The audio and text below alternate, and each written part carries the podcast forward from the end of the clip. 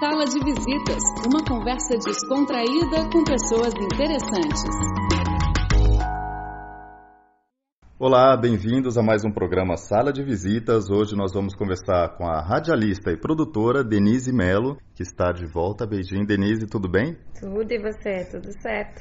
Tudo bem, Denise. Bem-vinda de volta. Você fez o ano passado uma coisa que aparece como sonho para a maioria das pessoas. Muita gente tem isso como objetivo de vida e diz que vai realizar um dia. E você fez, que foi praticamente um ano inteiro viajando por vários continentes, quase o mundo inteiro. Como é que foi essa experiência? Foi uma experiência muito enriquecedora, mas como toda experiência tem seus prós e contras. É, eu conheci muitos lugares super interessantes. É, aprendi várias coisas, fiquei um ano inteiro com uma mochila nas costas, muito pesada, por sinal.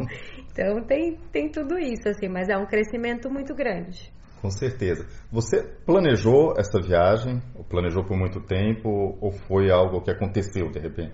Não, essa viagem ela já havia sido. O projeto da viagem já era antigo. Então, essa era a ideia. Eu morava aqui na China, então depois que eu saísse da China, eu iria voltar ao Brasil devagar, bem devagar. Com várias paradas no Com caminho. várias paradas, fazer um pinga-pinga, né? E, mas até então não tinha muito assim esse planejamento de qual país ir. A única coisa que tinha planejado era ir para Tailândia no começo. Primeiro porque eu amo a Tailândia e segundo porque eu queria fazer um curso de yoga, uma meditação, então dar uma calmadinha antes de começar a viajar. Ou seja, o cronograma estava aberto. Sabia que iria para vários lugares, mas não ficou fixada a datas, agendas. Eu tinha algumas datas dentro de, desse programa, assim. Ele estava aberto, mas, por exemplo, eu tinha um casamento na Islândia no solstício de verão. Então, dia 21 de junho, eu tinha que estar tá em Reykjavik. Você tinha que estar tá lá nessa data? Eu tinha que estar tá lá, mesmo que eu não fosse fazer essa viagem toda, eu ia ter que sair de algum lugar para ir para lá.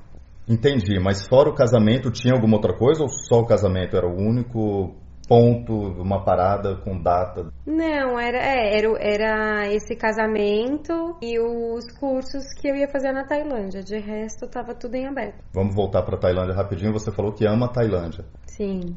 de onde como. que vem essa paixão pela Tailândia? Eu acho que eu acho que é uma coisa afetiva, assim, porque quando eu vim, vim para a China a primeira vez e logo que eu comecei a trabalhar aqui, eu tive que sair da China para acertar meu visto de trabalho e aí eu tinha que ficar uns meses de molho em algum lugar e aí me indicaram, olha, vai para Tailândia, próximo da China, você pode ficar lá uns três meses esperando seu visto. E aí eu fui, eu fui para uma cidadezinha no interior da Tailândia, assim, pouquíssimos habitantes, eu fui super bem acolhida, então eu acho que a partir daí nasceu uma, uma relação de amor, assim. Então foi um molho bem agradável, assim, não foi... Foi um molho maravilhoso, não eu não queria que meu visto saísse. e, é, e é uma experiência que poucas pessoas têm. Normalmente quem vai para Tailândia ou vai para as ilhas paradisíacas ou para Bangkok, né, capital. Mas você então foi para uma cidadezinha pequena da Tailândia. Isso, na divisa com Laos. E aí conheceu como vive realmente a população da Tailândia. Isso, como, como eles vivem, é, aquela, é um lugar bem interior, assim, é legal como ele é, uma, é um lugar de fronteira, tem também um pouco da cultura do Laos, não é só da Tailândia. Entendi. E você fala tailandês? Não. As pessoas nesse lugar que você estava falavam inglês?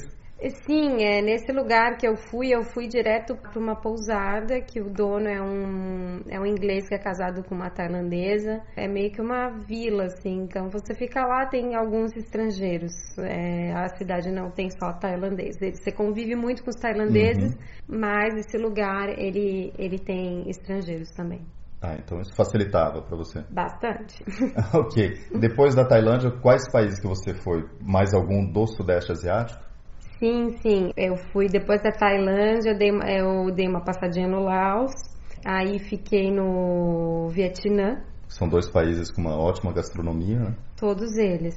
Você come, se come muito bem. Você come muito bem na Ásia em geral, né? Uhum. É, aí eu fiquei no Vietnã, aí depois, aí depois eu já fui pro, pros lados do Oriente Médio mesmo.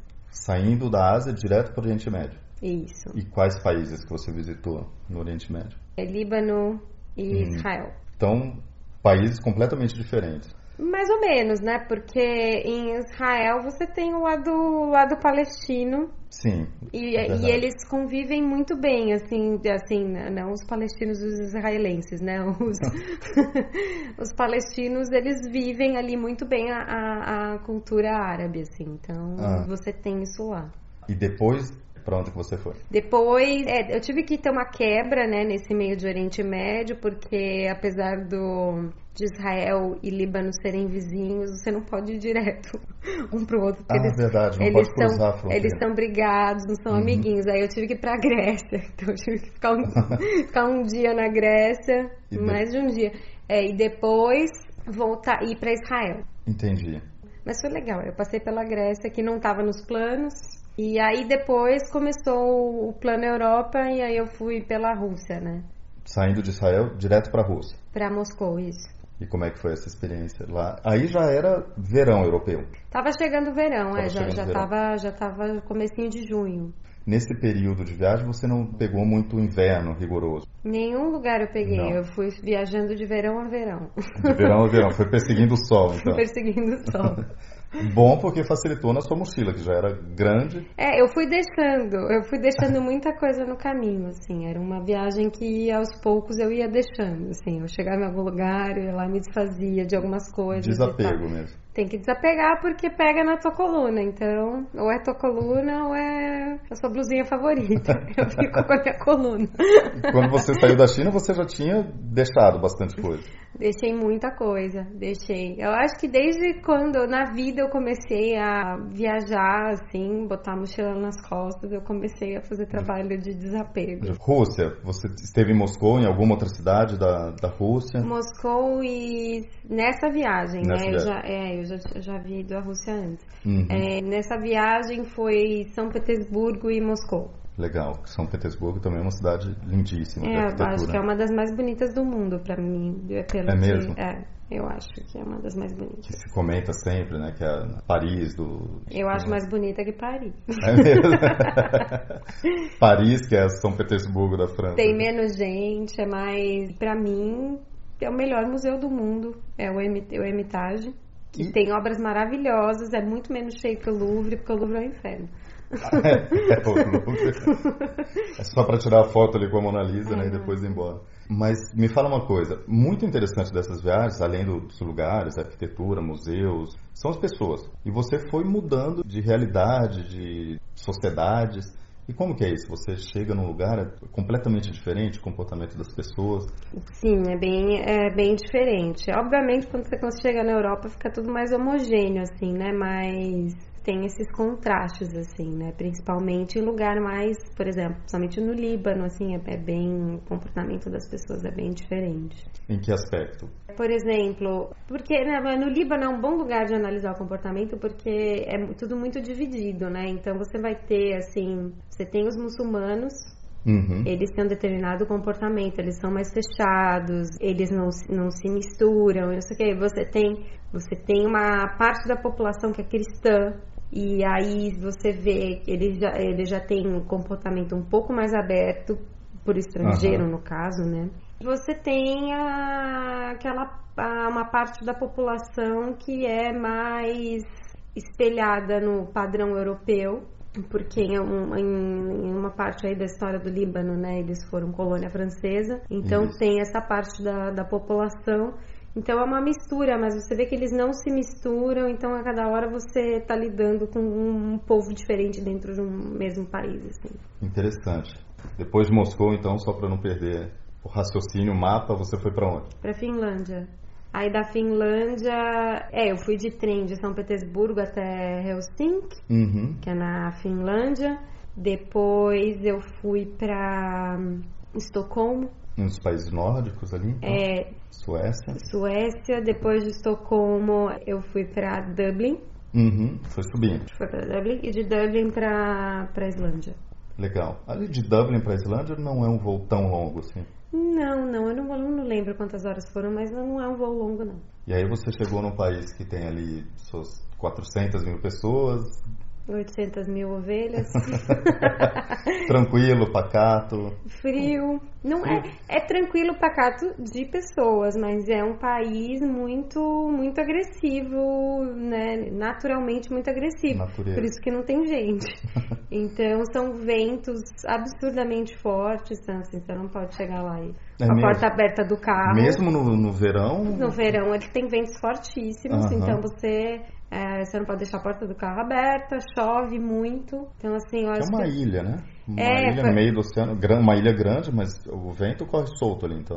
foi a primeira vez na vida que eu fiquei com horror a arco-íris. Eu não queria ver arco-íris na minha frente, porque na Islândia você vê assim, arco-íris cinco vezes por dia. E quando você vê arco-íris significa que vai chover. Chove E com isso frequência. quer mesmo. dizer, no verão sim, né? Isso quer dizer que vai ficar frio. Então, quando eu já vi o arco-íris, falava ferrou, porque você sai aquele solzinho de Ah. verão, tal, você tá feliz, tá esquentando. Aí vem o arco-íris, aí você sabe que vai esfriar. Então eu não A queria temperatura mais. cai mesmo. Eu não queria mais arco-íris. É. Bom, aí chuva e vento, claro, a temperatura, mesmo a sensação térmica, baixa de qualquer forma. É, e eu não tava tão preparada, assim, com, de roupa de frio, então eu não, não me animei muito. E aí, o pôr do sol, que horas que era? Nesse momento que você estava ali já perto do Era solstício? bem tarde. Era bem era, era, era, era claro praticamente o dia inteiro. Mesmo à noite não é muito escuro, assim. né? Não, não escurece. Praticamente não escurece, assim. Lá para as três da manhã o céu fica um azul escuro, assim, mas não. Não é escurece. noite, noite. Não, é muito, ca- não, é muito cansativo, assim. Então, Chega uma hora que você tá cansado. Muita luz. Muita luz, é. Verdade. Bom, não deixa de ser uma experiência. Não, natural. mas- É agressivo, porque no inverno é o contrário, né? Muito, muita escuridão. Muita escuridão. No, no, no verão é muita luz e é isso, assim, é esse clima. E tem poucos lugares, assim, para você parar, entendeu? Então você tá viajando, você tá fazendo. Geralmente as pessoas dão uma volta na ilha de carro. Você tá Aham. viajando de carro, assim. Não tem muito isso, ah, vamos parar e fazer um piquenique, não, porque é campo de lava, ou tem não sei o que, ou tem geleira, ou tem. Vamos parar ali no posto. Não, tem- é, tem- não, não tem muito isso. Tem umas, tem uns lugares que é especial para Aham. turista parar, né? Aí você pode, você compra comida e tal, sem contar que eu acho que é disparado um dos países mais caros do mundo para se É viajar. verdade, custo de vida é alto. É, é muito caro para se viajar lá, então também não dá para ficar parando e Aí você ah, continuou pela saindo da Europa? Islândia aí fiquei, fiquei mais na, na Europa, né? Eu fui pra. De lá acho que eu cheguei em Amsterdã e, e fiquei em Amsterdã, fui pra Bélgica, depois da Bélgica pra França, depois da França Alemanha. Eu ah, quando eu tava na Alemanha eu ficava pingando Alemanha, Alemanha, Holanda, Alemanha, Holanda, Alemanha, Holanda. Que e é aí pertinho, né? o. Tudo ali, Europa Ocidental. Né? Aí o verão começou a pegar. Aí eu fui pra Ucrânia. Hum, Aí eu fiquei um mês na Ucrânia. Muito Ah, europeu aproveita né, esse momento na Ucrânia também, que tem muito, muitos campos, praias e, tem menos gente. e menos gente também. Os ucranianos vão para outro lugar. Esse é- não, é- tem pouca gente na Ucrânia. Eu acho É, que não é questão nem deles irem para outros lugares, não, mas é, tem, tem menos gente. Uhum. Então achei bom, fiquei dei uma descansada lá. Depois, quando deu uma amenizada no verão, aí eu voltei pela Polônia. Uhum. Aí fiquei mais um pouco, porque a minha base na, na Europa era Berlim, então eu É, que é acabava. bem, bem, Bem próximo de tudo, assim. É, No total foram quantos meses de viagem? Eu acho que foram uns 10, 10, Dez 11 meses meses por aí. é. Eu acho que eu perdi a conta. De um lugar para o outro, paisagens, pessoas diferentes, culturas, comida.